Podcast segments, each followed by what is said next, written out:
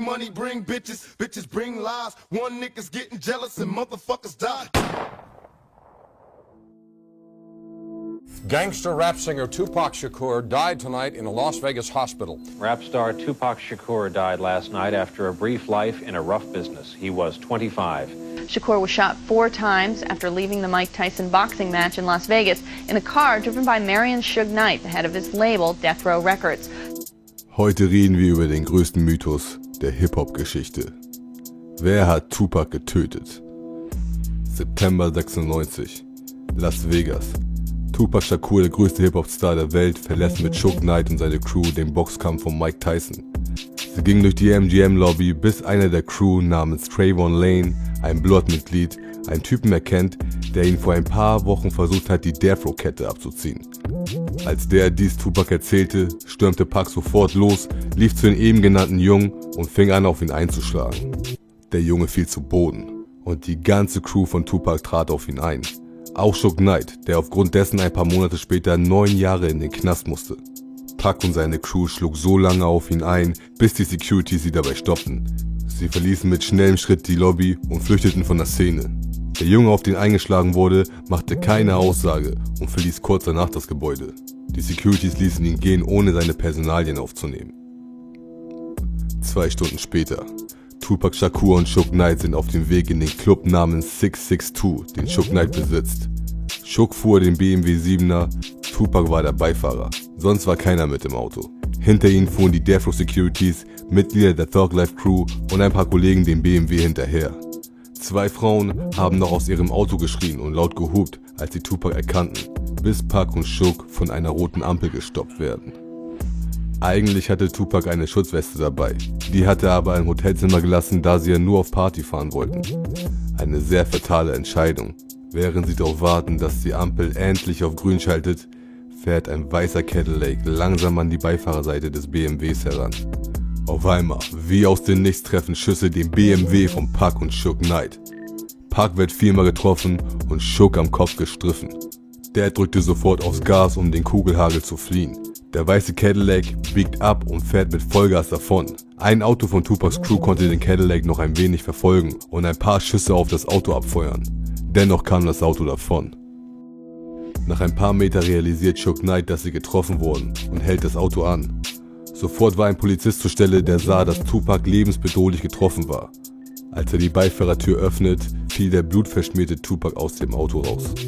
Als der Cop ihn fragt, wer auf ihn geschossen hat, antwortet Tupac nach einem langen Atemzug mit zwei Worten. Fuck you. Nachdem er das aussprach, wurde er bewusstlos und somit waren das seine letzten zwei Worte. Seit diesem Tag gibt es viele Mythen um den Tod von dem einflussreichsten Rapper der Welt. Einige behaupten, dass er von dem Geheimdienst getötet wurde, da er einen riesen Einfluss auf die schwarze Community hatte. Andere behaupten, Shook Knight selber steht hinter dem Attentat auf Tupac, da Tupac gerne aus dem Label wollte. Manche Leute behaupten sogar bis heute, dass Tupac noch irgendwo auf Kuba leben würde. Doch um die Wahrheit zu erfahren, müssen wir den Jungen angucken, den Tupac geschlagen hat. Orlando Anderson, aka Baby Lane. Orlando ist am 13. August 1973 in Kalifornien geboren und im Süden von Compton aufgewachsen.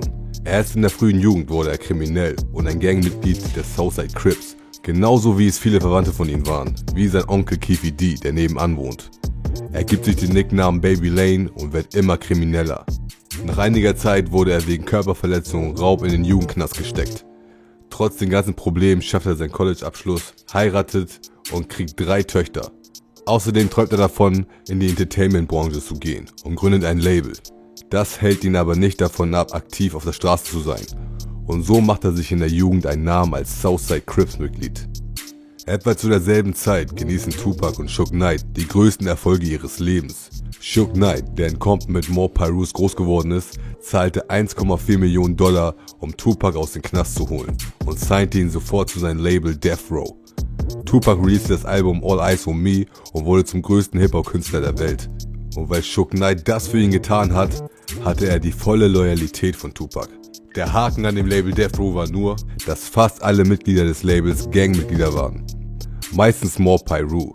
Das ist eine Blood Gang, dessen direkter Gegner die Southside Crips sind. Aber auch wenn Orlando Anderson von der gegnerischen Gang ist, bekennt er sich immer wieder als großer Tupac-Fan. Bis dato haben sie noch nie ein Problem miteinander gehabt. Doch leider wird sich das in sehr kurzer Zeit ändern.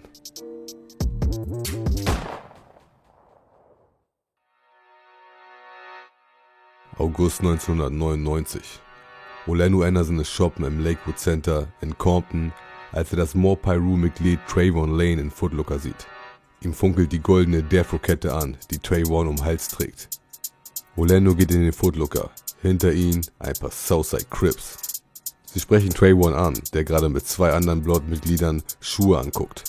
Das Gespräch wird lauter, bis Orlando die Kette von Trayvon packt und sie vom Hals reißt. Einige sagen, er konnte mit der Kette davonkommen. Andere sagen, sie konnten ihn stoppen und Trayvon hat die Kette zurückbekommen. Ich tendiere zu letzterem. Doch wie dem auch sei, diese Aktion hat alles verändert. 6. September 1996. Der Konflikt mit der Death Row Kette ist gerade erst drei Wochen her. Orlando Anderson steht in der MGM-Lobby nach dem Mike Tyson-Fight und wartet auf seine Kumpels.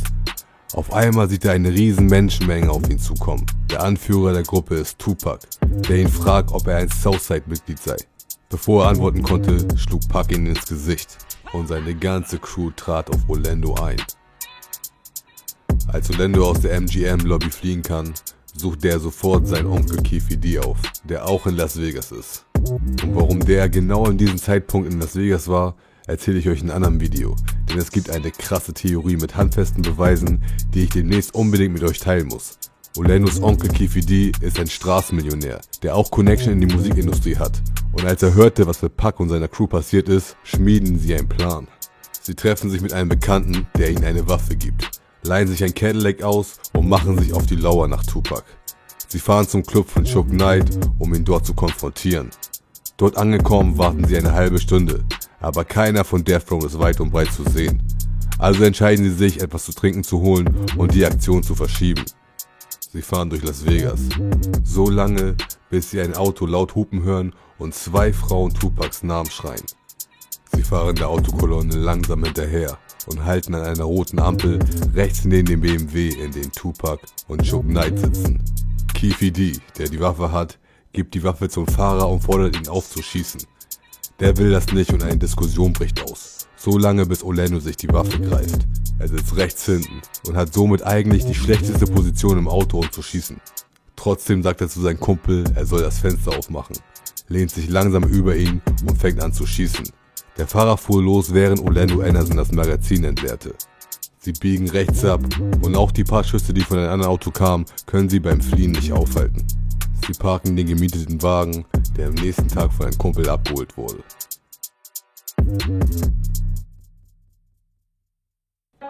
Das Gerücht, dass Orlando Anderson für die Tat verantwortlich war, machte sehr schnell die Runde. Aber da es keine Beweise gab und keiner bereit war zu reden, gab es in den folgenden Tagen nicht eine Verhaftung. Orlando ging zurück nach Compton und lebte sein Leben ganz normal weiter. Viele behaupten, sie haben gehört, wie er mit der Tat angegeben hat, so lange bis die Presse davon Wind bekommen hat und ihn zur Schlagzeile machte. Daraufhin holt er sich einen Anwalt und behauptet vor laufender Kamera, er hat nichts mit der Tat zu tun. Dennoch ermitteln die Cops weiter, aber leider ohne Erfolg. Tupac verstarb am 13. September, eine Woche nachdem er angeschossen wurde, im Krankenhaus von Las Vegas. Und aufgrund dessen brach ein Riesenkrieg in Compton aus, in dem viele Bloods und Crips starben und noch mehr angeschossen wurden. Wie zum Beispiel Orlando Anderson, dem in den Bein geschossen wurde. Im Oktober 1996 wird Orlando Anderson verhaftet. Aber nicht wegen dem Tod von Tupac, sondern wegen einem anderen Mord, der Anfang 1996 auf einer Party stattgefunden hat. Als er verhaftet wurde, befragte ihn die Polizei nach dem Mord von Tupac, konnte aber keine Beweise oder Widersprüche feststellen und er konnte nicht dingfest gemacht werden. Darum mussten sie ihn gehen lassen. Zur selben Zeit, im Jahre 1997, stand Shook Knight vor Gericht, weil er gegen seine Bewährungsauflagen verstoßen hat. Ihm drohten 10 Jahre Haft. Unter anderem, weil er auch auf Orlando eingetreten hat, als Tupac auf ihn losging. Orlando wurde in den Zeugenstand gerufen, um gegen Shook Knight auszusagen. Shook Knight gab Orlando 60.000 Dollar, damit er vor Gericht behauptet, dass Shook Knight ihm helfen wollte und nicht auf ihn eingetreten hat. Das tat er auch. Trotzdem wurde Shook Knight zu neun Jahre Haft verurteilt. Im selben Jahr verklagte Orlando Anderson die Familie von Tupac auf Schadensersatz Aufgrund der Verletzung, die er nach dem Streit mit Tupac davongetragen hat. Und es wird noch ehrenloser, Mann. Er hat die Verhandlung eiskalt gewonnen. Gott sei Dank hat er das Geld nicht bekommen, weil er ein paar Stunden, nachdem er gewonnen hat, erschossen wurde. Viele dachten, er würde aufgrund von Tupac oder Row irgendwann erschossen werden. Das dachte Orlando sogar selber. Aber Shook saß im Knast, Row zerbrach langsam und Orlando wusste auf sich aufzupassen. So verlor er sein Leben erst zwei Jahre später. 28. Mai 1998.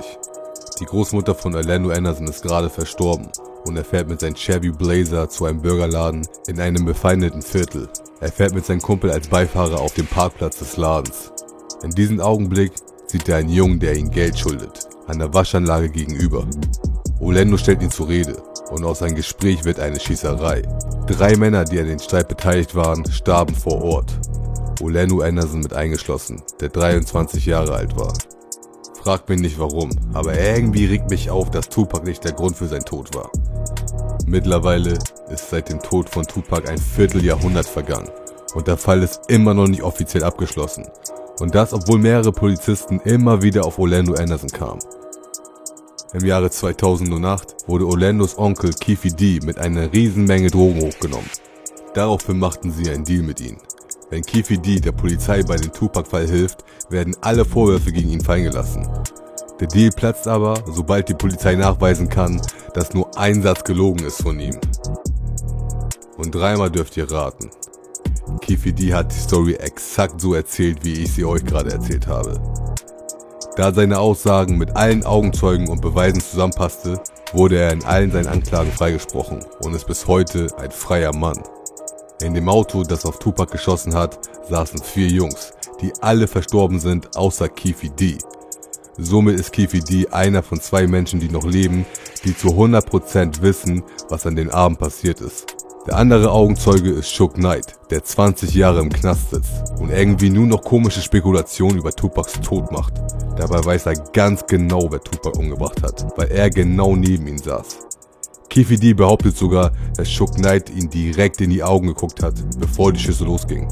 Und warum sich Shook Knight und D kennen, das erzähle ich euch ein anderes Mal.